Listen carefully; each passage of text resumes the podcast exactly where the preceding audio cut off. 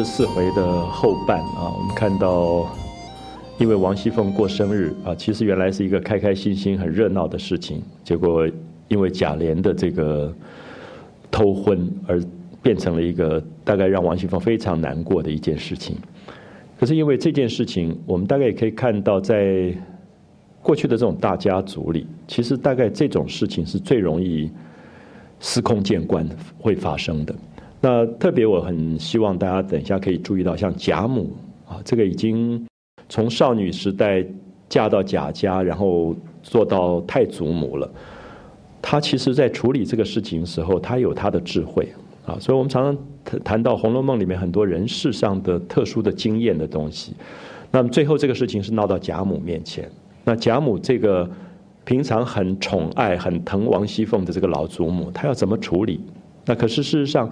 他也疼贾琏，贾琏也是他的孙子，那么他怎么去处理这一类的事情？我觉得这里面有一种圆融啊，有一种圆融。那他会骂贾琏，他当然第一个是说这个没有王法的东西，如何如何这样骂他。可他转过头来，在贾琏走了以后，他会跟王熙凤说：“我以为什么大不了的事情。”他说：“谁不是这样过来的？”他说：“二十岁的年轻人哪个不像缠脚猫一样？”那一个老祖母讲到这个话的时候，你忽然觉得她可能有她自己一生的回忆，就是她嫁到贾家，她的丈夫怎么样？她的儿子贾政，除了王夫人以外，我们知道的就有周姨娘、赵姨娘几个妾，所以这个老祖母不会不知道年轻的男性他在这个欲望上的某些表现，所以他就会跟王熙凤讲说：啊，你们年轻不知道，我们哪个人不是打这样子过来的？他也讲到那个时代里面的一个女性一种共同的委屈，可是也许贾母到这个年龄，她不觉得是委屈了啊，所以我特别会觉得说，也许大家看四十四回的时候会看到，一是一个家庭的这个发生了外遇事件，闹得天翻地覆，可是同时也看到那个大家长，就是贾母这样的角色，在这种时候他怎么处理事情，然后说。呃，就叫王熙凤说：“你今天晚上不要回家去睡觉了。你今天晚上回家睡觉又是吵架，因为贾琏在外面跟别人在一起被抓到了啊，就在床上这样被抓到了。他说他今天一定很害臊，你回去他就难过，他一定跟你吵的，一定出气的，因为他的难过是因为他的这个丢脸的事情被揭发了。所以你明天再回去，啊，这些都是老祖母大概经验里的东西。”那这个东西我们在教科书里也学不到，我们没有一本书在教我们怎么处理这个事情。可是人事上是经验过了以后，知道说不要在这个时候再去让对方难堪了，因为他自己可能比你还要难堪，所以他闹来闹去，其实是因为他自己那个难堪的部分被别人看到。所以贾母在这些地方很多的小细节啊，我我很希望大家读下去的时候去感觉一下那个，就是人是所谓的历练这个东西。它跟读书无关，而是因为一个人在成长的人生当中，慢慢经验了许许多多的事情以后，他在处理事情上是有一种有一种豁达啊，有一种豁达。那他也要第二天当着很多众人的面，贾琏给王熙凤道歉。可是不要在那一天晚上，就是让贾琏自己过了一段时间，觉得自己不对了以后再做这件事情。然后同时特别觉得委屈的是平儿。因为平儿夹在中间的为难啊，所以我们下半段会看到最美的就是平儿到了怡红院，在宝玉的房中，而宝玉怎么叫她化妆？因为她哭得一塌糊涂，刚才又打过架，对不对？又哭过、闹过，还要自杀，所以衣服大概也皱了，也破破烂烂。宝玉就叫她换了袭人的衣服，然后我们看到有一段很有趣，过去我们在别的书里不太容易看到，就是。把衣服用烧酒喷，喷过以后用熨斗来熨。那我不晓得那个衣服上那么多酒味到底好不好。可是他这里就讲的用烧酒来喷，喷了以后用熨斗熨。那宝玉都亲自在做这个事情。就是宝玉疼爱女孩子的时候，会觉得他心疼一个女孩子被糟蹋，所以他就会加倍的用各种的小心去服侍这个女孩子。可是大部分他身边的。这些爸爸什么老师都认为他是色魔，可是他不是。好，我们注意一下，他所有的东西都不是欲望，所有东西都跟性无关，而是他觉得一个生命受委屈了，他想要让对方得到温暖。所以宝玉是最容易误解的啊，就包括他父亲贾政一直以为这个儿子是一个色鬼，整天跟女人混在一起。可是我们看到宝玉从来没有色鬼的行为，就是金钏他也不过就金钏死掉，他去祭祷他，他所有都是情啊，都是情。然后他会坐在那边看平儿化妆，就觉得好难过，这个平儿落到这样的一个贾琏这样的一个丈夫手上，这一辈真可怜。因为他会觉得贾琏也不会心疼她的美貌跟才情，那么所以他觉得好好的去服侍平儿化一次妆，是他生命里面最美好的事情啊！所以这个才是宝玉的某些重点。可是是红现在读《红楼梦》，很多人都不太容易读出来的，就是总觉得宝玉怎么老是跟这些女孩子混在一起？可是我们去分辨一下，他跟薛蟠的欲望、跟贾琏的欲望都不一样，他几乎完全在表现一种对美好事物的心疼。啊，觉得这么美好的生命，怎么老这样被糟蹋？可是我们回到三百年前，在那样的一个环境当中，女性再优秀，大概也真的就是被糟蹋，因为她没有怎么可能，啊，没有什么可能。尤其这些做丫头的女性，那她的小姐出嫁，她就是陪嫁丫头。那不要说小姐没有自己主见，说我要嫁谁，那这个陪嫁丫头更没有。那嫁到哪里就是哪里，嫁给谁就是谁了。所以那个命运本身背后就有一个悲哀的东西，而作者在这么早的文学里面就已经透露出他对这个事件的某一种哀伤的东西。好，所以我们下面对比一下，大家看贾母怎么处理事情，宝玉怎么样去处理平儿的事情啊，是四十四回后半的两段里面非常重要的情节。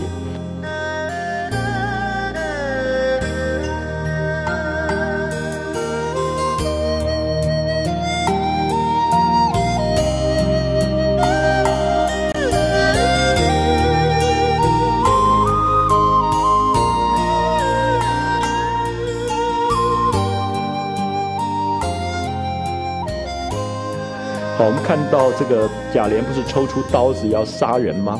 那凤姐就一定会往贾母那边跑。好，所以你可以看到凤姐下面就在贾母面前讲了一段话。那我把这段话读一次，大家看一下，凤姐夸张了什么，隐藏了什么？就是你觉得她讲的好像是事实，可是里面又有一些东西，她自己做错的事她都不讲。然后他又夸张了别人做错的事，所以凤姐的语言也是很惊人，就是她一五一十告诉贾母，可是语言的分寸他改了一点点啊，大家自己分辨。因为刚才大家看到现场，对不对？你都看到现场是什么样？那现在你看到凤姐去法官面前告状的时候，她的语言是什么样的一个语言？好，她就跑到贾母跟前，趴在贾母怀内。啊，这个已经是撒娇了啊！先说你要宠我，你要疼我，你就要先去骂贾琏啊。那我刚才用的是法官，那当然我们不太可能爬在法官怀中这样子，所以他现在就爬在贾母怀中说：“老祖宗救我！”说莲二爷要杀我呢，啊，要杀我呢，就是他先把他自己把自己变成一个弱势，自己变成一个最受委屈的人，所以别人都要同情他，也才能够帮他啊。所以老祖宗救我，莲二爷要杀我呢。贾母、邢夫人、王夫人就吓了一大跳，就赶快问怎么了。凤姐就哭着说：“我刚才回家换衣服，不妨莲二爷在家里跟人说话。”好，有没有看到他已经漏掉一些东西？刚才那个小丫头如何通风报信都没有了，就说我是要回家换衣服，不小心，我不是刻意要去抓他的。啊，就说。她会觉得一个女人刻意去抓丈夫、抓奸这件事情都是不好的，所以她要避过。她说：“我是要换衣服，不小心碰到了，啊，不小心碰上莲二爷在家里跟人说话，我只当是有客来了，啊，以为是有客人来，吓得我不敢进去，就在窗户外头听了一听。有没有发现他漏过两个小丫头被他打的事情，而且还要闹嘴、还要割嘴巴的那种，他都全部略过。他说：我只在窗外偷偷听，以为是客人来了，就不方便进去吧。”就没有想到，呃，他是正在跟包二家的商量，说我厉害，要拿毒药给我吃，治死我，啊，要把我害死，把平儿扶了正。那他听了以后很气，又不敢跟他吵。好，你注意，又不敢跟他吵。我们刚刚看到现场绝不是这样，对不对？一脚就门就踢开，就跑出去开始打起来，不只是吵，所以很有趣。你看到那个所谓原告语言啊。里面其实有很多的隐藏，她把自己的行为修饰过了啊，所以我不敢跟她吵，多可怜这个女孩子，怕丈夫，丈夫这都跟别人在床上了，她还不敢吵啊。那贾母当然就要同情她，所以你很有趣，你看到王熙凤，她只是把事实稍微改换一点点，她就变成那个弱势。她其实是一个强势，她主控。刚才在现场，她主控所有的东西，可她现在变成了一个弱势的状况。她我不敢跟她吵，就打了平儿两下啊，打了平儿，就是因为平儿是我的丫头，所以我就打她两下，问她为什么要害我。那她臊了就就要杀我。那贾母听了，信以为真啊，说这还了得，快拿了那个下流种子来，好，所以王熙凤的这个原告的语言完全被接纳，所以法官就判案了，就是这个贾琏是下流种子，那么把他抓来。当然贾琏不是什么好东西了，就一语未了，贾琏就拿着剑从后面赶来啊，果然贾琏也是个笨蛋，就让所有人看到他真的是要杀太太的，就拿了一把剑。那可是刚才。挨打的时候，别人都没有看到，就是王熙凤打过所有的人，别人都没有看到。可是现在，王熙凤让所有人看到丈夫拿着剑要杀她，好，所以这个才是厉害的人。就是说，你整别人的部分不要让人家看到，你被整的部分马上夸张的让所有人看到。啊，这个贾琏就拿着剑赶来，后面很多人跟着。贾母素日疼他们，就是很疼爱这些孙子。那母亲神母。他也都不怕，所以就逞强就闹了起来。那邢夫人是他妈妈，邢夫人在场啊。邢夫人看了，气的就赶快拦住说：“下流种子，你越发反了。老太太还在这里呢，就是说怎么这么没有规矩？你老祖母在这里，你也敢拿一把剑就就这样冲进来乱闹？所以妈妈，因为妈妈会觉得小孩没有教养好，她没有，她要负责的啊。所以邢夫人一定是第一个拦住，然后。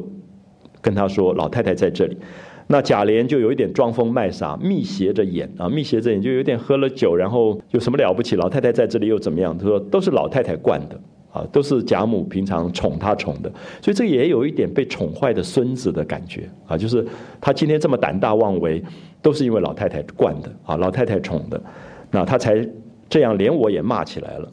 那邢夫人气的就夺下剑来，就把那个剑抢下来。其实凭良心讲。”贾家的这些少爷们，大概也不敢真杀人，拿那个剑也装腔作势啊，所以连妈妈一抢就抢下来，这叫什么杀人呢？所以，我我的意思说，其实贾家的这些贾琏呐，什么他们会做一点小坏事，赌赌钱呐，飘飘妓。你说他真要是做那种很狠的事情，他们其实做不出来。所以这里面真正狠的其实是王熙凤。就王熙凤最后逼到尤二姐自杀后面那一段，如果大家看到，王熙凤是非常厉害。贾琏他们其实很心软，就这种大户人家教养长大的小孩子，坏大概也坏不到哪里去，就是做一些偷鸡摸狗的事就算了。所以他妈妈就把那个剑一下就抢下来，就喝他快出去啊，就命令他说赶快出去。那贾琏就只管撒娇撒痴啊，就是其实是祖母疼爱的孙子，妈妈疼爱的儿子，所以根本就在那边撒赖了。淡言淡语啊，就在乱说。那贾母气的说：“我知道你不把我们放在眼里，叫人把他老子叫来啊。”那这些男孩子大概唯一怕的就是爸爸。大家记得那个宝玉被打的那时候是可以往死了打，因为严父慈母，就是父亲动家法的时候是非常非常严的啊。所以贾母说：“把他老子叫来，看他去不去。”好，贾琏听到这个话，就不情不愿，列举就是歪歪倒倒就走了，好，才出去了。所以那个形象化很有趣，就是不成才的一个少爷啊，那种装疯卖傻的样子，就赌气，就不往家里去，就往外书房里来了。好，贾琏走了，邢夫人、王夫人也说凤姐啊，就说干嘛呢？你过生日啊，闹得这个样子多难看，自己心里也不快乐。那贾母也就笑他。好，注意，我刚才讲到这里面有层次。当着大庭广众的面，当着凤姐的面，这些人要为凤姐撑腰，一定要骂贾琏。可是贾琏走了以后，妈妈婆婆就会跟王熙凤说什么大不了的事，然后贾母才说什么要紧的事。小孩子年轻，馋嘴猫似的。好，你注意一下，这些年长的女性都是从这里过来的，她们也受过委屈，也受过苦，可他们会告诉年轻的一代的女孩子说什么了不起。丈夫在外面偷点腥、偷点荤，嗯，当成一大惊小怪，谁不是这样过来的？好，这个时候你大概看到作者其实有意的让我们看到那个时代里面女性对自己角色的一个认同，就她就认了，她就是这样认了。所以贾母说什么要紧的事啊？小孩子年轻，馋嘴猫似的，哪里保得住？不这样，那从小世人都打这么过的，啊，这句话是特别有趣的，就是哪一个人不是这样过来？所以你忽然觉得，哎，这个贾母好像是大家都觉得富贵荣华命很好，她年轻时候大概受过这些东西吧。回到家里，丈夫是跟别的女人在一起的，我不知道大家懂不懂？就是说，《红楼梦》里面其实透露出很多这种讯号，就是王夫人也劝王熙凤，邢夫人也劝王熙凤，贾母也劝王熙凤，特别说哪个人从小不是这样过来的？所以作者其实很细心的在透露那个时代里面女性共同的一个处境的这种状态。所以也许大家觉得你王熙凤反而是特例，就是你你为什么会要去管丈夫管到这样？不是大家都这样子吗？就其实是一个被接受的一个社会社会现象。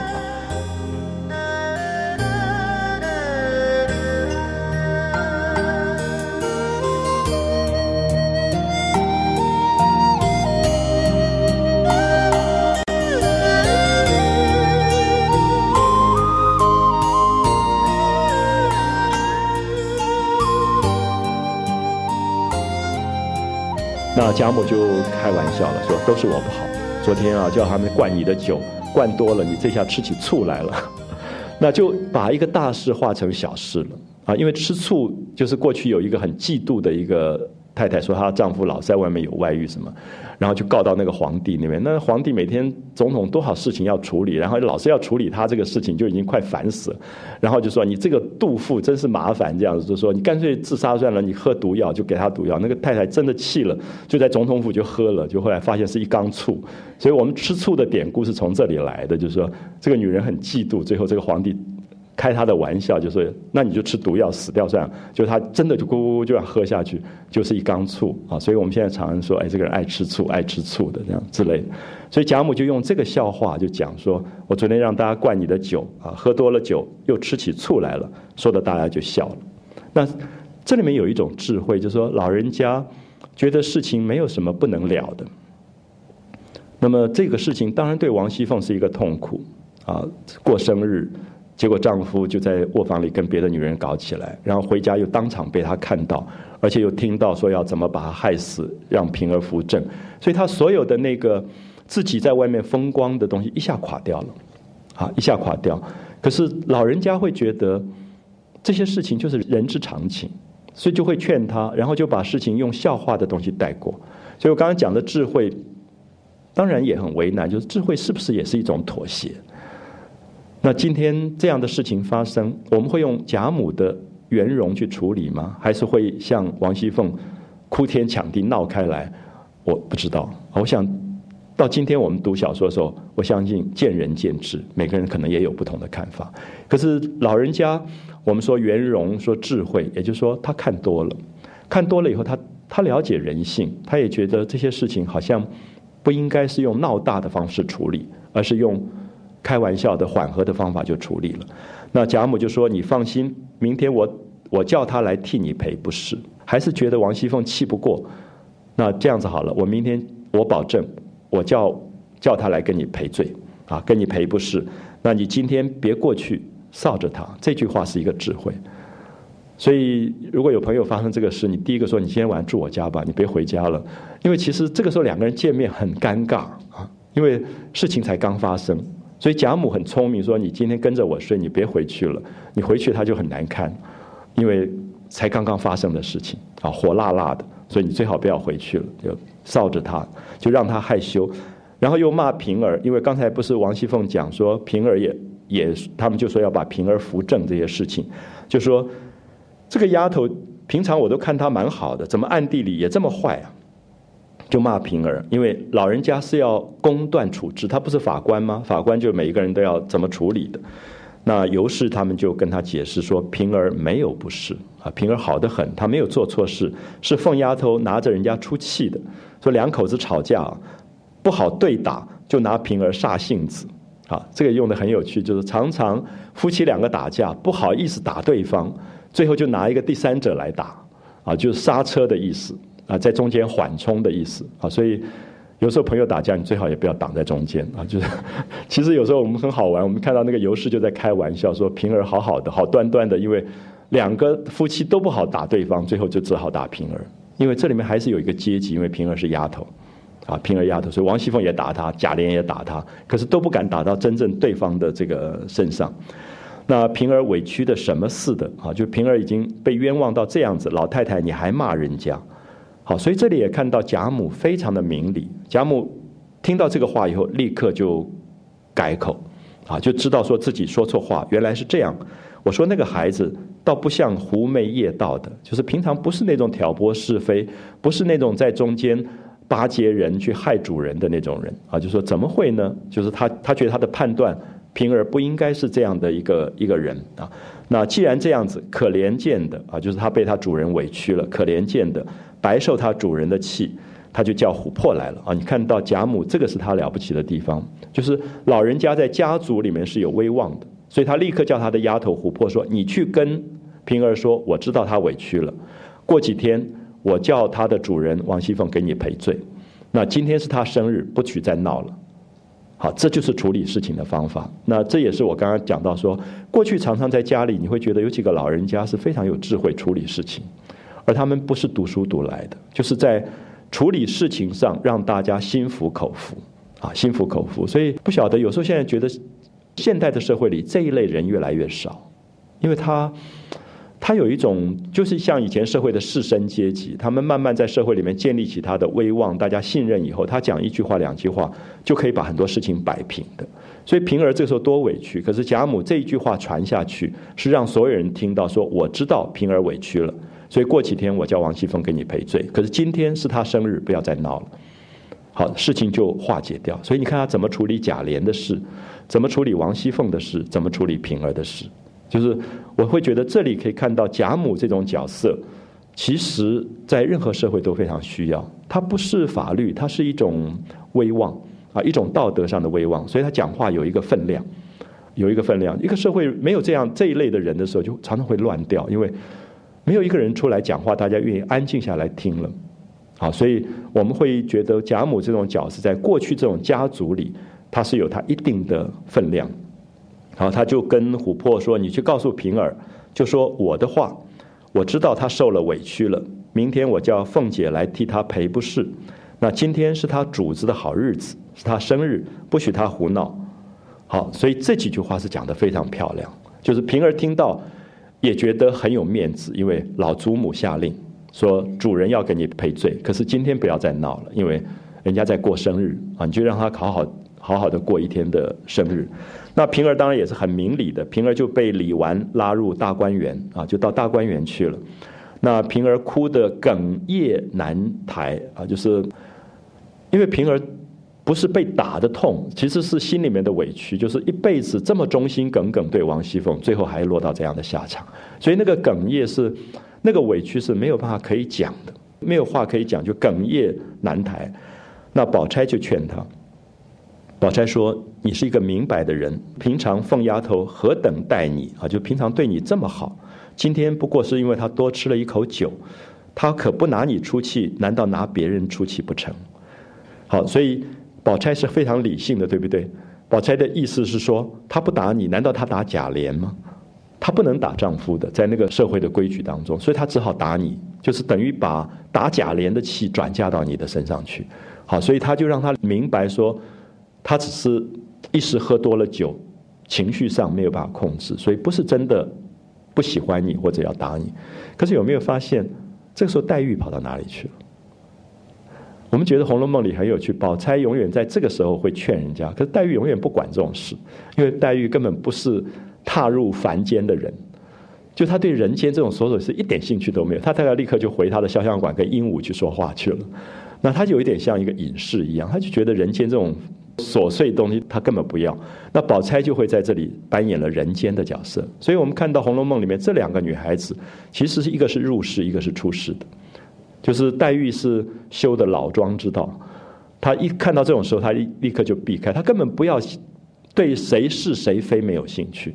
可是宝钗会在这里化解，她是儒家的，啊，她是入世的，她是要大家能够化解掉的，所以她就劝了这个平儿。那。他就说：“王熙凤如果不拿你出气，难道拿别人出气不成？那别人又笑话他吃醉了，那你只管这伙子委屈，素日你的好处岂不都是假的了？那正说着，琥珀就来了。那琥珀是来传话说贾母的话，要平儿不要再闹了。那明天会让王熙凤来给他赔罪。那平儿就觉得面上有了光辉啊，就是至少是受人尊重，就他的存在，他的生命是受人尊重的，不是一个任人这样去委屈的一个生命，就渐渐的好了，也不往前头来。那宝钗休息了一下，那才来看贾母、凤姐。那宝玉就让平儿到怡红院中。好，你可以看到，宝玉永远在这个时候是最贴心的。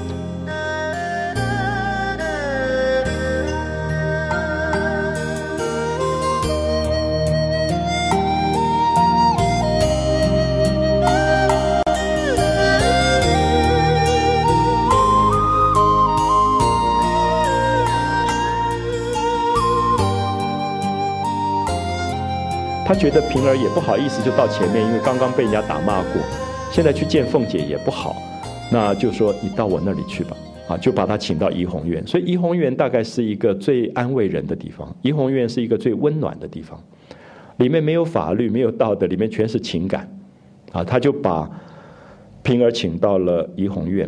那袭人她的大丫头赶快就接着笑着说。我先原要让你的，就是原先我就要请你到怡红院来待一待的，那因为大奶奶就是李纨，还姑娘就是宝钗都要请你，那我就不好让了。好，注意袭人讲话的分寸，意思说，我觉得你受了委屈，我本来想请你来安慰你，可是有李纨也要安慰你，宝钗有安慰你，他讲给平儿听，也让平儿觉得。面上真的有光，就是一个一个丫头受了委屈就委屈嘛。可是受了委屈，所有的人都不安了，所有人都要安慰她。所以我的安慰不算什么，因为李纨少奶奶的安慰、宝钗的安慰、姑娘们的安慰，才是让你更有面子的。那我就不好意思让你了。那现在我才请你到我这边来。所以你看到袭人讲话的分寸，也让平儿非常的得到一种安慰啊。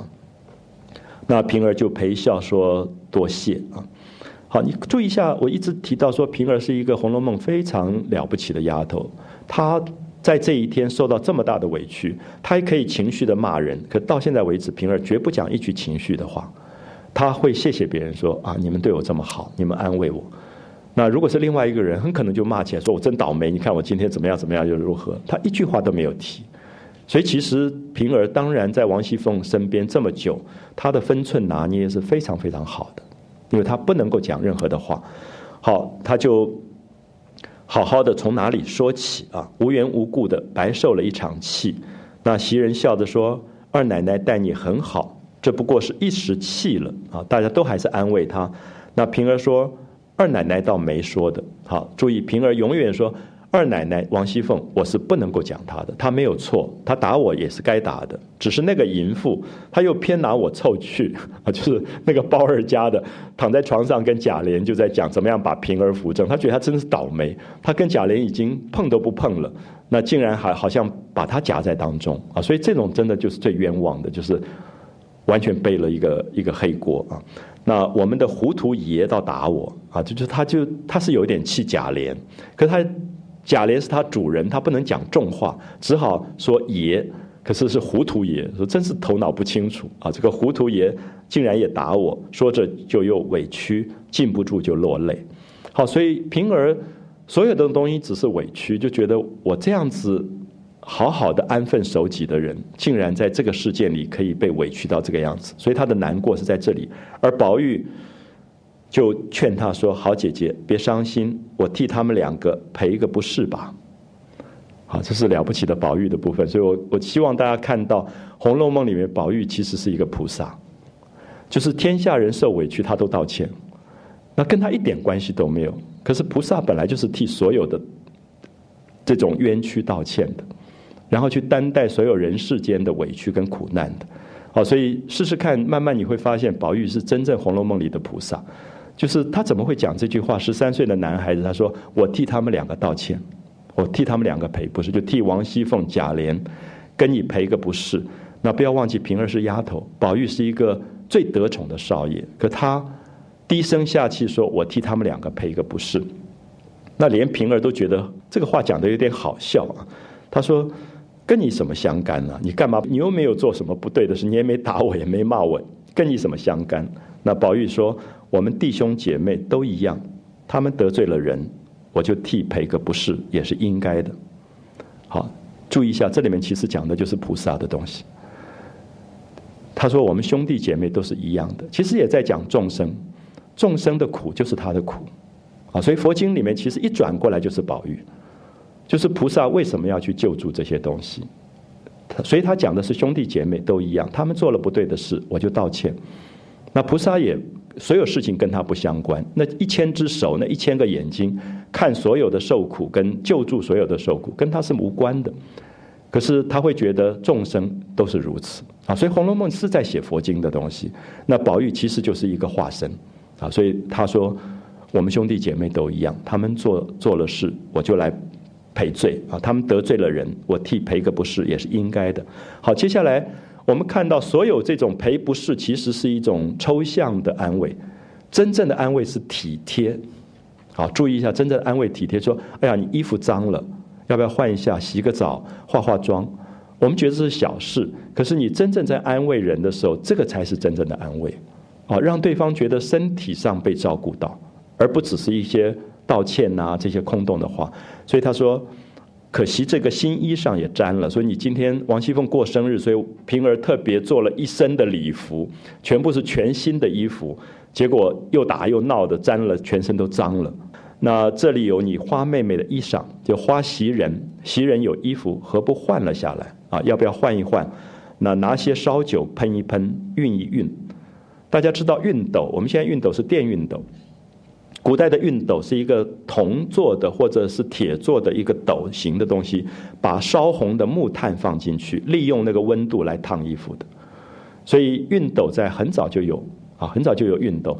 那他，你看到我要讲的就是宝玉在这里非常体贴，他觉得平儿这样子脏脏的不像样子，那等一下要走出去，大家看到也不好，他就说你要不要把袭人的衣服换了，然后用烧酒喷一喷，那把衣服烫一烫。啊，能够打扮一下，这个我叫做体贴，就是你真正对人的关系是关心到他非常细节的生活上的一些东西。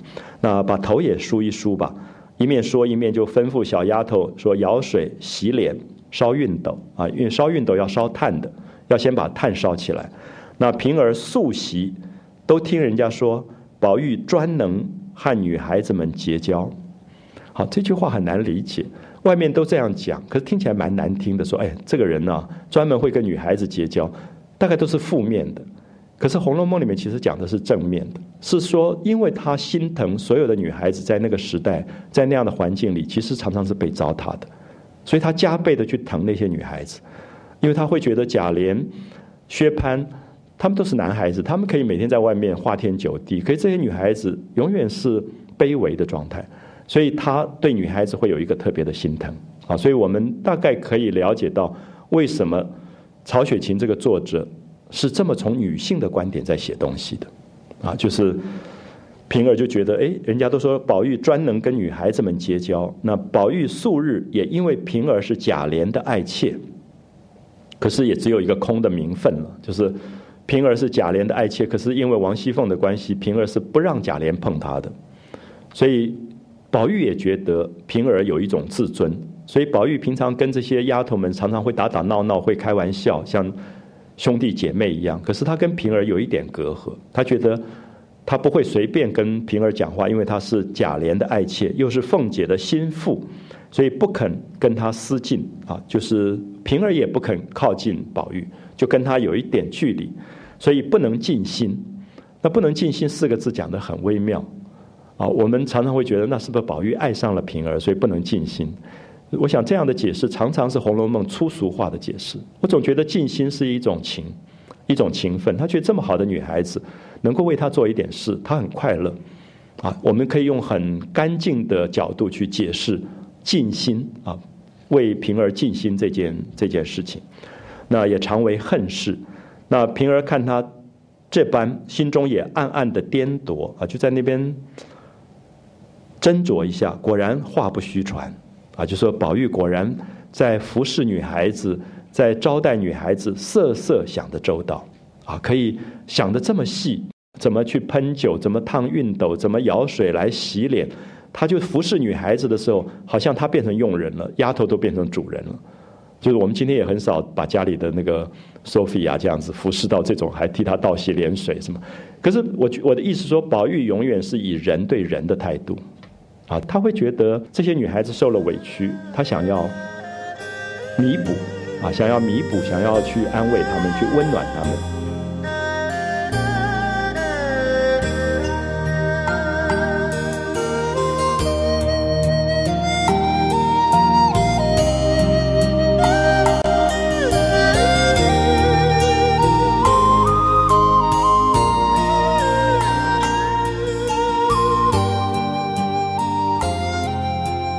看到袭人特别的开了箱子，袭人就把自己有两件不大穿的衣服给她换上，就是表示不大穿的，就是还很新的或者特别讲究的衣服，就给平儿换上。那平儿就脱了自己的衣服，然后又赶快去洗了脸。那宝玉在旁边劝道：“姐姐还该擦上些脂粉。”啊，意思说你应该化妆一下，你不化妆像黄脸婆一样。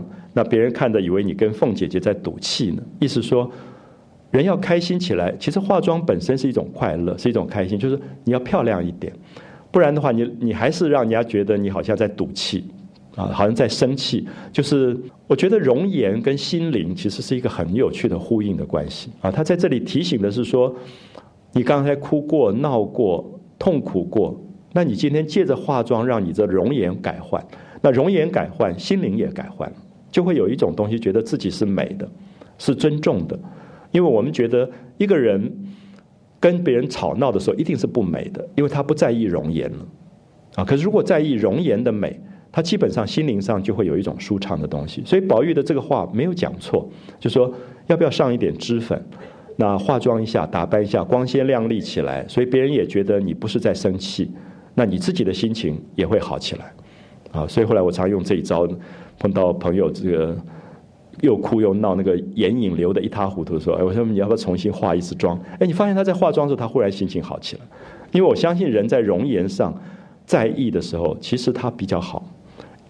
那常常一个人最痛苦的时候是完全不在意容颜，那个可以难看或者邋遢到一塌糊涂，不太想整理自己。现在心理学其实常常用这个在解释，就是一个人那么不在意他自己所有的容颜的时候。大概也就是放弃了，啊，对自我的某一种放弃。所以下面就讲到平儿理妆，就是宝玉在旁边服侍她化妆，啊，所以我我会觉得宝玉在今天一定会去跑到那个什么美容化妆品去做那个 推销员去。他所有的化妆品比女孩子都懂，大概他常常也在看这些女孩子化妆。所以这一次他施展了一次机会，就跟平儿说什么东西应该怎么用，什么东西应该怎么用啊，那。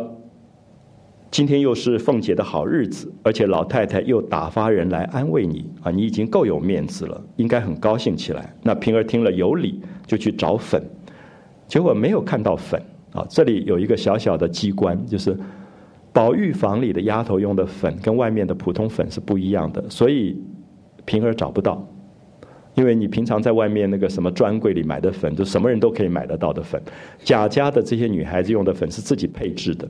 所以我们看到，等一下有个茉莉粉，茉莉粉是把带紫色的茉莉花摘下来晒干，磨成细的粉末，加上香粉以后调出来的。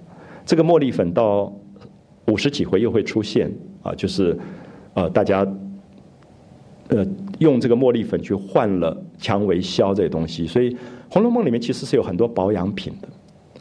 那这个保养品做的非常非常的讲究啊，所以这个茉莉粉是用那个玉簪花的后面的那个花蒂去滚了棉花在脸上擦的啊，所以平儿都没有看过，所以你也可以看到宝玉房里对于女性化妆品的那个讲究。我在想这些东西，如果今天有一个什么什么天的化妆品公司懂得开发的话，其实是可以可以好好开发出来，也许比那个算什么紫微斗数有用的多。就是其实。传统里面有一种对化妆品的讲究，而且我相信它绝对不是化学的啊。下面他有讲这个东西怎么做，他找不到粉，宝玉就忙走至妆前，就是化妆台前，把一个宣窑瓷盒揭开。宣窑就是宣德窑，明朝的一个皇帝的年号叫宣德。宣德的瓷器，青花瓷器是特别讲究的，所以很多人讲究的印泥粉盒是用宣德窑烧的，好，所以平儿不知道说这个粉这么讲究是放在明朝的宣德窑的，好，所以我看到这段我就很很高兴，我想，我大概不会要那个粉，我会要那个宣德窑的 那个盒子，因为那个盒子大概故宫现在也只有几个，就宣德窑最漂亮的青花瓷器，那里面盛着一排十根玉簪花棒，好，注意花棒。可以棒子可以是牙签类的东西啊。我们现在有时候去洗澡啊、健身房啊，最后耳朵不是湿湿的，你要有一个棉花棒把耳朵弄一弄之类。它是用玉簪花的后面的花蒂来做的花棒，所以这里面有一种讲究，可以了解吗？就是还带着那个花蒂的香味的，用玉簪花花棒捏了一根。注意动词捏，捏是两个手指捏起来叫捏啊，所以它不是抓，不是拿，不是用粗的。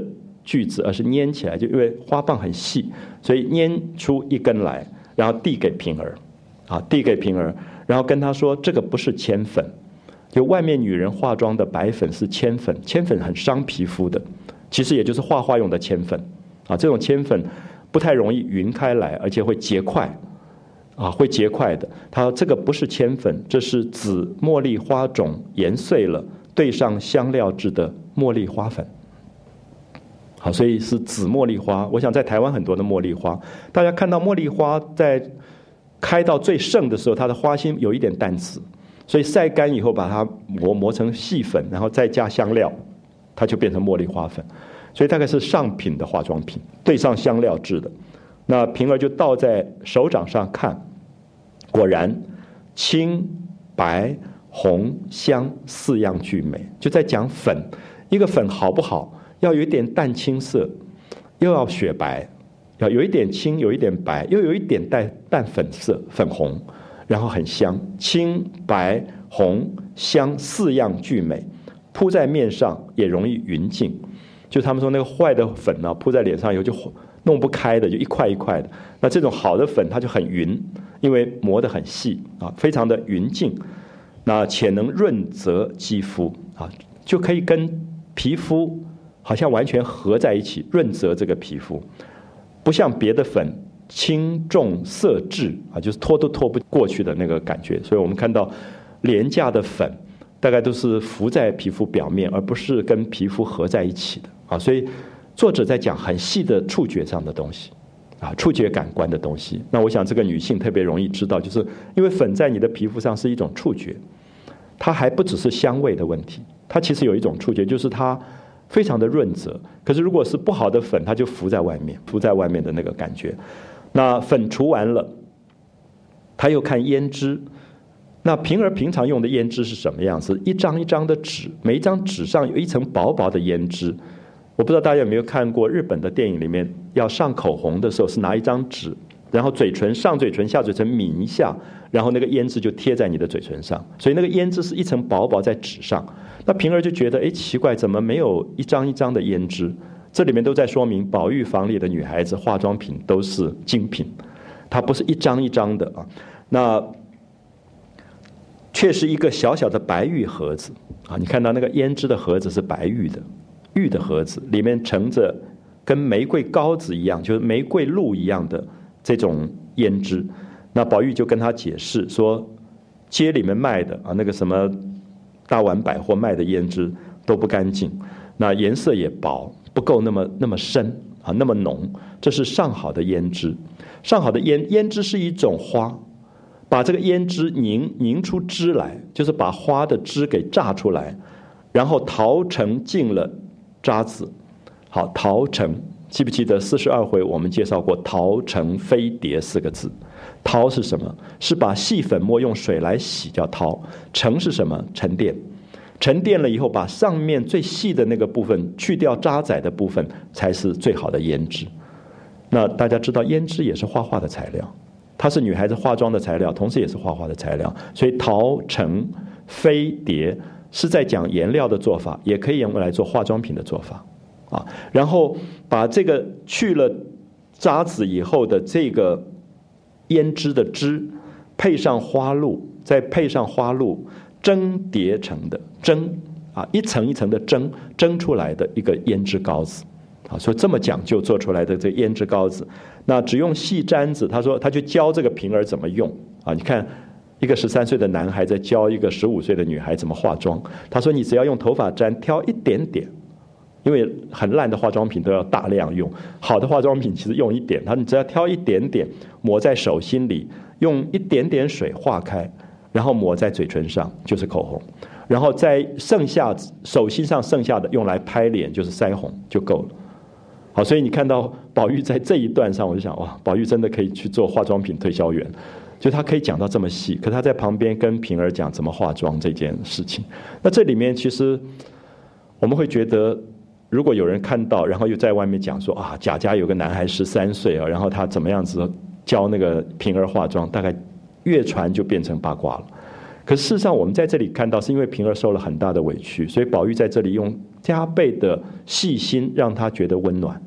它是两个完全不同的解读，所以《红楼梦》其实粗心的读者都会觉得没有办法理解这个宝玉怎么这样子啊。可是细心的读者一定感觉得到，宝玉所有的动作都是为了让人觉得温暖，就是那个受委屈的生命，那个受到呃孤独的生命，他是最照顾的。好，所以平儿就照这个方法就化妆了。那果然鲜艳异常，而且甜香满颊啊！甜香满颊就是觉得自己两腮啊、嘴唇上都是香的，因为这些东西都是花，都是真正的花，茉莉、胭脂都是真正的花，它不是化学品的这些药品啊，所以其实是真的最好的这种化妆的东西。所以大概心情也好，所以这里讲到艳丽异常、甜香满颊，你会觉得平儿的委屈没有了，就一个人觉得自己漂亮起来了，光鲜亮丽起来。他心里面就没有委屈了啊，觉得自己很开心了。那宝玉就将河内开的一枝并蒂秋蕙，啊，盆子里面开的一枝并蒂秋蕙。大家知道兰跟蕙是不一样的，兰是一枝上只长一朵花叫兰，蕙是一枝上面开几朵花的叫蕙。我们现在都不分了啊，兰跟蕙不分，古代是分得很清楚，所以并蒂两朵的一定叫蕙，不会叫兰。那么你看到宝玉注意到化妆完还要带花，而且带花不是带那种什么假花，是带真的花。而且你看到他怎么去剪那个花，用竹子做的剪刀去把这一个并蒂的会剪下来，交给平儿，叫他戴在头发上。这样可以了解，因为金属的剪刀对植物是不好的，所以他用竹子的剪刀，用竹剪去剪了那个并蒂的秋蕙。把它剪了下来，那给它蒸在冰上，替它戴在冰上。好，所以这里你可以看到这个宝玉这个男孩子对于这个女孩子的那种爱啊，其实不是世俗的爱情，而是尊重。就说这个生命受了委屈，所以他好疼他。可是他比他小啊，他又是个男孩子，所以很容易就被误解，觉得他这么讨好女性。可是他没有任何必要讨好平儿。平儿也不会跟他有什么其他的关系，可他就是纯粹觉得一个人应该很美，尤其一个女孩子应该美美的，不应该被糟蹋啊！所以从粉到胭脂，到最后替他戴那一朵花，那平儿这一生大概从来没有人这样子疼过他啊！那个贾琏是糟蹋他的，王熙凤也只是用他而已，从来没有真正疼爱。真正的疼爱是没有利用在里面的啊！所以我们看到宝玉的这个部分，我刚才说。我称他为菩萨，啊，就是他真正对人没有任何现实利害里面的一种一种疼爱。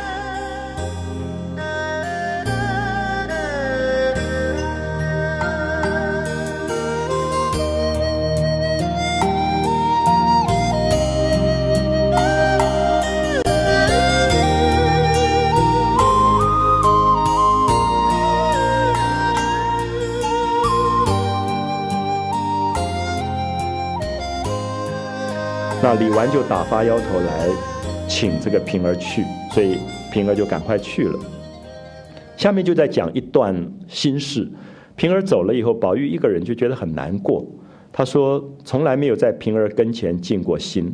那平儿又是一个极聪明的人，非常清俊的上等女孩，啊，就一个女孩子这么好，这么有才华，这么聪明，这么能干，这么漂亮，比不得那起俗拙蠢物。”可是这样的一个好女孩子，她没有办法好好的照顾她、心疼她，深为恨怨。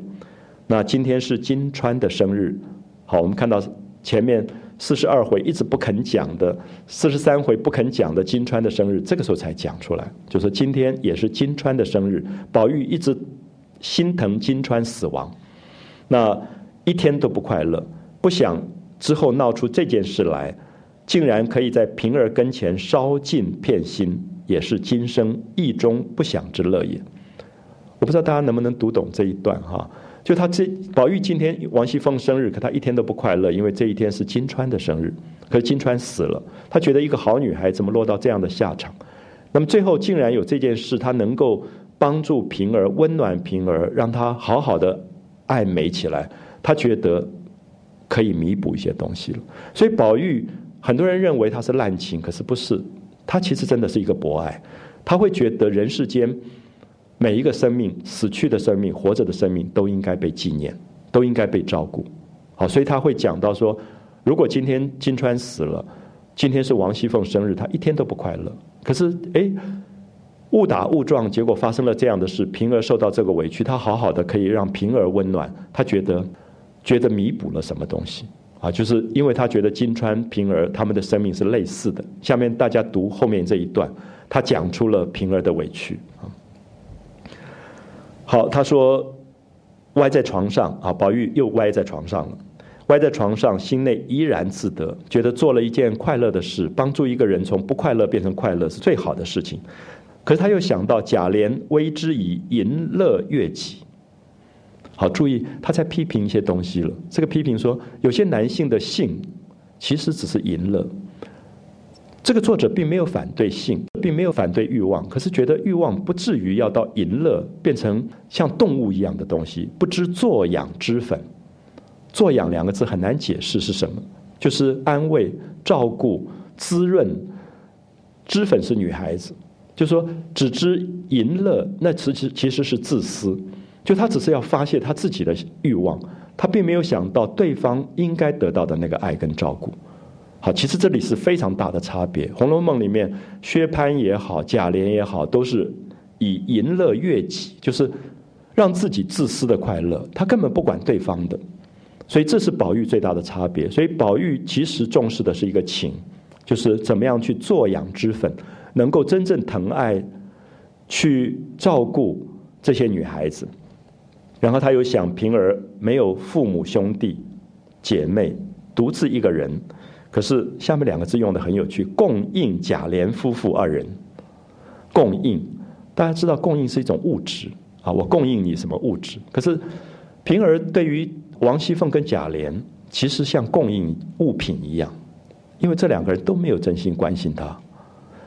啊，所以这里面宝玉的难过是难过在这里，就供应贾琏夫妇二人，贾琏之俗，凤姐之威。好，这里批判到贾琏了，就这个人。恋爱也不不能恋爱的好一点，啊，什么什么东西？就后来后面贾母有骂贾琏，说什么脏的臭的都拉到床上去，那么意思说怎么会到这个地步？所以你也有一点选择嘛，啊，可是我们当然也有点同情贾琏，就说他到最后那个太太那么凶的时候，他简直是没有选择，就乱拉了这样。那贾琏之俗，凤姐之威，平儿竟能周全妥帖啊，能够在里面还活下来，还能够。安分守己，好好的活下来，真不容易。那今日还遭荼毒，想来此人薄命，是黛玉尤甚。所以也点出宝玉为什么这么疼爱黛玉，因为黛玉没有父母兄弟姐妹，他觉得宝玉会觉得特别孤独的人是特别需要他去心疼的。那现在也讲出平儿跟黛玉的这样的关系，那不觉就洒然泪下。好，我们也不知道宝玉哭什么，他这一天。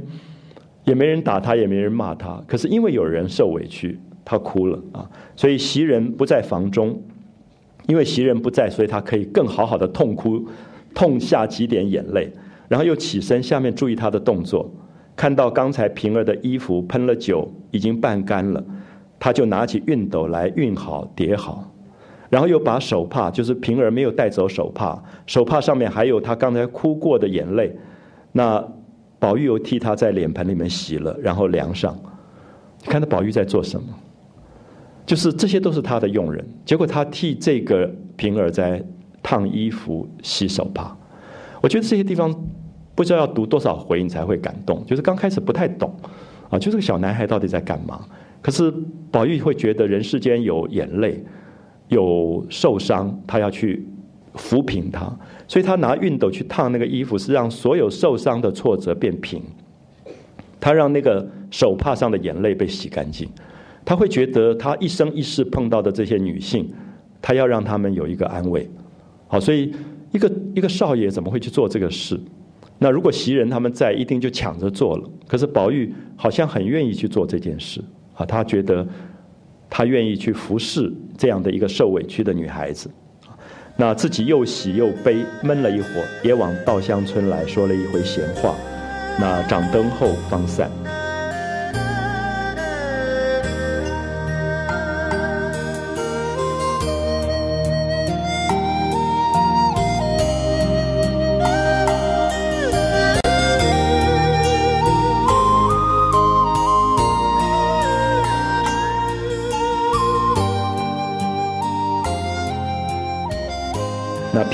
没有回家，就睡在李纨这里。凤姐也没有回家，就睡在贾母家里。那贾琏一个人晚上才回到房间，冷冷清清的，又不好去叫人啊。所以你看到这个男人自己也给自己很惨的事情。就贾琏，贾琏很有趣，就是其实也不是什么坏小孩，可是就是宠坏了，然后又不成才，有有点窝窝囊囊的。然后他这个时候其实蛮希望王熙凤如果在旁边蛮好的，可是又不好意思，又拉不下那个脸来。那就胡乱睡了一夜，胡乱两个字用的很好啊，就是一个人睡，他大概很少一个人睡，所以也不习惯那新婚的这个男孩子。那第二天想了昨天的事，大没意思，那就有一点后悔。那邢夫人她的妈妈就记挂着昨天贾琏醉了，所以一大早就过来叫了贾琏，说到贾母这边来赔罪，因为他昨天拿了一把剑跑到贾母面前，那就是冲撞了祖母，所以要他来跟有点要他跟祖母赔罪。那贾琏就只好忍愧前来，在贾母面前就跪下。贾母就说：“他怎么啦？”好，这个贾母也很有趣，假装不知道，说：“你怎么啦？你干嘛要跪在我这里啊？”，那贾琏就陪笑说：“昨天喝了酒，惊了老太太的驾，啊，惊了老太太的驾，就说我拿了剑冲撞了老太太，那今天来领罪。”贾母就呸，就骂他下流东西。灌了黄汤，不说安分守己的去挺尸去啊！这个是老太太的语言，说灌了酒你不好好到床上去挺尸去，倒打起老婆来了。那凤丫头成日霸王似的，就说王熙凤那么厉害的人啊，那么威严的一个人，昨天吓得可怜。如果不是我，你要伤了他的命啊，就是你要杀他，还是还好我挡住了这样。那这伙子可怎么样？那贾琏一肚子的委屈，不敢分辨。就是其实贾琏是前一天被打的最厉害的，那只是拿了那个剑以后，别人都以为他要杀王熙凤，所以他也不敢去辩。那贾母就说：“凤丫头跟平儿还不是像美人似的，你还不满足吗？就你现在有两个太太，一个王熙凤，一个平儿，两个都那么漂亮，你还不满足？那这个是贾母不懂事。其实我相信贾琏永远不会满足，而且。”这里面刚好是因为王熙凤跟平儿的能干，造成贾琏的某一种抬不起头来。哦，我们刚才也提过这个部分，其实应该要从因果上来看，就是贾琏到最后偷鸡摸狗的，大概有一部分要在另外一部分满足他自己的那个做主人的欲望，因为他在平儿跟王熙凤面前一做事情就错，因为他他不够聪明啊。那贾母就说：“凤丫头跟平儿像美人似的还不足，成日偷鸡摸狗，脏的臭的都拉进你屋里去啊！这个讲的好极了。就老祖母骂孙子的时候，什么脏的臭的都拉到屋里去。那么意思说，你要偷情也偷个像样一点的。你真是搞到这个样子，因为家族里面也很难堪。因为那个包二家的在就在厨房里做事的，那你可以看到这个家族讲这个事情会讲多久啊？所以。”祖母就有一点说：“你你在搞什么东西啊？一个大家的公子啊，惹出这种事情来了。那，呃，为了这个淫妇，你还打你老婆，打屋里的人，你还是大家的公子吗？活打了嘴啊，就说你丢人现眼啊！你如果你眼睛有我，你起来，你不要跪在这里，我饶了你，你乖乖的替你媳妇赔个不是。好，所以是贾母要做一个公断的评断，因为过去这种男性社会里面很少太太丈夫给太太赔罪的，可是贾母说要当着大家说你给太太赔个不是，跟她道歉，那你不要跟我道歉，你跟你太太道歉，那当然就是要让王熙凤能够平啊，能够气能够平掉，那我就喜欢了，要不然你只管出去，我也不敢受你的跪。那贾琏听了如此说，又看凤姐站在那边。也不上妆啊，就是说，这个闹过事情的女人觉得不要化妆，因为化了妆就太漂亮了，就要有点可怜。她就觉得哭的眼睛也肿了，也不施脂粉，黄黄的脸比往常更觉可怜可爱。啊，贾琏忽然觉得这个老婆好像不错，因为平常王熙凤太厉害了。然后化妆也太艳丽，他忽然觉得，哎，这个王熙凤怎么有一点？因为男人那样的时代的男人，大家可以理解，就是说，其实喜欢一个女人有一部分是可怜，因为她可以照顾，是比她弱的。可是王熙凤平常都比她强，她要爱她大概也很难爱。现在忽然觉得，哎，王熙凤哭过，眼睛肿肿的，脸黄黄的，也没上脂粉，他忽然觉得有点可怜可爱。哦，现在有点从那个心理学去讲贾琏的那个反应。他说，哎，不如赔了不是吧，彼此也好。又讨了老太太的喜欢，那想完就笑着说，跟贾母说：“老太太的话我不敢不依，只是这样不是把她纵坏了吗？不是宠坏了王熙凤吗？”贾母说：“胡说！我知道她是最有理的，再不会冲撞人。她日后如果要得罪了你，我自然也要做主，叫你降服她就是了。啊，就说我不会是要你永远怕她的。如果她做了不对的事，我也要她怕你。好，这是贾母刚才讲到一个大家族的族长。”讲话的公正性，啊，所以他是有一个威望在那里，所以贾琏听了以后就爬起来，就跟凤姐做了一个揖，然后笑着说：“原是我的不是，二奶奶饶过我吧。”好，大家都笑翻了，那，因为丈夫给太太道歉，在在那个年代是比较少有的，所以大家就觉得很好玩，就笑起来。那贾母也就笑了。所以我刚才提到说，其实要注意《红楼梦》里边贾母怎么样把这个大事化小，小事化无，变成一个笑话的时候。大家哈哈一笑，东西就过去了。不然很多东西过不了关，啊，所以场面上要懂得怎么去处理事情。好，贾母就说：“王熙凤，凤丫头，你不许再生气了，你再生气，我也要生气了啊！你再恼，我也要恼了。”说就就命人去叫平儿。你看到他还没有忘记，还有一个事情没有处理，就是平儿。那就叫贾琏跟凤姐两个安慰他。那贾琏见了平儿，越发。图不得了，就听贾母一说，赶快上来说：“姑娘昨天受了委屈了，都是我的不是。奶奶得罪了你，也是我我起的，我赔了不是不算外，还替你奶奶赔个不是。”说着也坐下衣去。好，贾母就很高兴了，就觉得这是一个老家长一定要处理的事情，就是说子侄辈晚辈再怎么闹，你要有一个事情可以摆平，啊，不能去让他们继续闹下去。所以，其实我们现在，我刚刚提到说，家庭、国家都少掉这样的一个人，就说事情不能这样闹啊！大家族、大家子还是有大家子在外面的一个场面，就是不能够继续闹下去，能够事情就化掉就化掉了。所以贾母笑了，那凤姐也笑了，那贾母就命令凤姐也要安慰平儿，那平儿就上来给凤姐磕头啊！这是平儿的了不起，就说。怎么可以让凤姐跟他道歉？所以他赶快过来跪下来就磕头，说：“奶奶昨天生日千秋，我惹了奶奶生气，是我该死。”所以他要先道歉。所以你看到平儿的懂事是他委屈的原因，因为他这么懂事，最后还要受委屈，所以他做了这个事，凤姐当然也就不安了。凤姐已经很惭愧，也后悔昨天喝多了酒，怎么打了这个平儿，所以他看到平儿这样子。一阵心酸，赶快拉起他来，也也就哭了。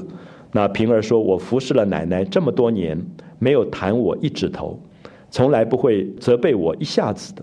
那昨天打我，我也不怨奶奶，都是那个淫妇治的，怨不得奶奶生气。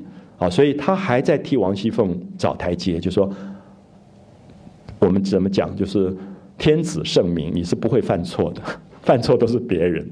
所以这是平儿一定要在大庭广众里面。”说给大家听，就是王熙凤没有做错，我就是打我几下，也不算她的错。好，所以她守住她自己作为一个陪嫁丫头的那个那个身份。那贾母就命令说：“好了，不要哭了，不要闹了，说把三个人送回房去吧。”所以你看到前一天贾母说都不要回去啊，那平儿住在李纨那边，那凤姐就住在贾母这边，贾琏一个人独自睡。那现在他说，你们三个人可以回房去了啊，就是你们自己的事，最后你们还要料理。那是不是在场面上事情处理完就不闹了呢？不一定啊。你看到回到家里，王熙凤还是要哭的，因为她 还是觉得她的气没有平啊。三个人就重新给贾母、邢夫人、王夫人磕了头，然后就回家了。回家以后，王熙凤看到没有人了。就开始跟贾琏说：“你怎么说我像阎王啊？又像夜叉，这样，因为他在外面偷偷听到说他那个阎王老婆又像夜叉。那那个淫妇咒我死，你也帮着诅咒我。我千日不好，也有一日好，可怜我熬得连一个淫妇都不如了，我还有什么脸过这日子？”说着又哭了。所以你可以看到王熙凤的痛苦是在于，她会觉得我怎么连那个人都比不上了啊？就是。他后来碰到尤二姐，尤二姐是不错的，长得也漂亮，也能干的女人。他最后就把尤二姐给弄死掉了。那包二家他根本就看不起，他觉得这样的一个不上台面的人，怎么也拉到房里去了。所以这个时候他两次的委屈是不一样的啊。所以他就说：“你跟着那个淫妇也也骂我。”好，贾琏就一肚子委屈说：“你还不够满足啊？你仔细想一想看，昨天谁的不是？就你先打人的。”那今天当着人还是我跪了一跪，又赔了不是？你也争足了光，你还要唠叨啊？难道还要叫我给你跪下才罢？这样，那他就说你太要足了强，也不是好事吧？啊，这里面其实点出王熙凤的太好强，而那个好强其实刚好是他命运里最悲剧的这些部分。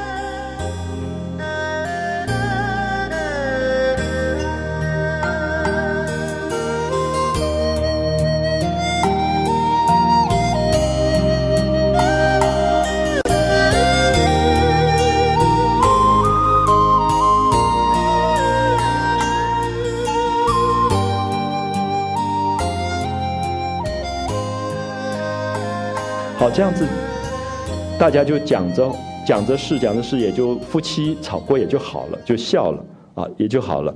那正在说一个媳妇说包二媳妇上吊死了，好，你注意那个作者写作的了不起，因为我们都忘掉包二媳妇，而且包二媳妇一直被认为是淫妇，淫妇，淫妇。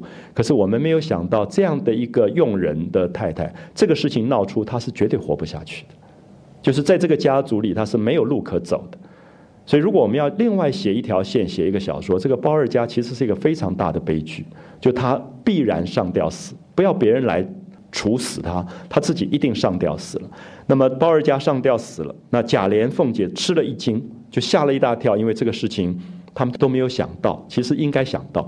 可是你看到下面这一句，凤姐收了却色，就是凤姐绝对不能让人家看到她害怕，然后就说死了就罢了，有什么大惊小怪的？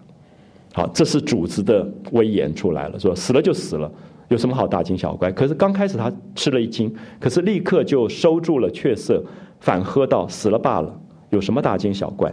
那管家来了，林之孝家的就进来，那偷偷的跟凤姐说：“包二媳妇上吊死了，娘家亲戚要告呢。”那意思说。可以惹出人命官司的，因为他们可能会说被逼死了什么之类。凤姐说：“这倒好了，我正想要打官司呢。”啊，那林之孝家的说：“我刚才跟众人劝了他们一回，又威吓了一阵，又许了他几吊钱，就说啊，不要告了，不要告了，我们会给你一点钱。可是王熙凤在场面上绝对不答应这个事情，就是你可以看他的好强，一路下来得理绝不饶人。”啊，得理绝不饶人。那凤姐说：“我没有一个钱，有钱也不给他，只管叫他去告。那也不许劝，也不许用正喝他，只管让他告去。告不成，我倒问他个以失讹诈。啊，就是我反而要来告他以失讹诈。所以这是凤姐绝对厉害的地方。那当然，你可以说现在的社会里面，法律的社会，王熙凤也许没什么错。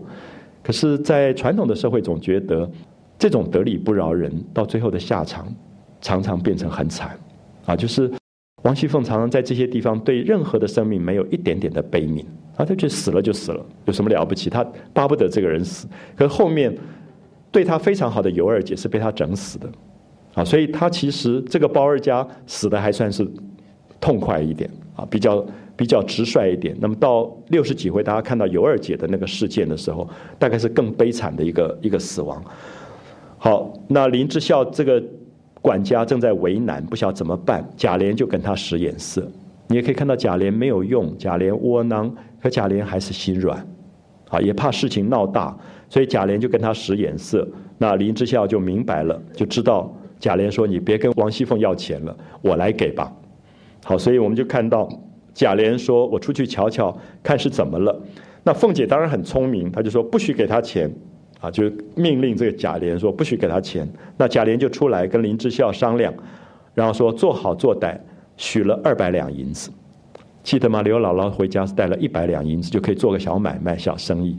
那现在是二百两银子，所以贾家这个贾琏三天两头来一个外遇，就是几百两银子、几百两银子这样出去啊，许了二百两银子。那贾琏又深恐有变，就命人去跟王子腾说了。王子腾是谁？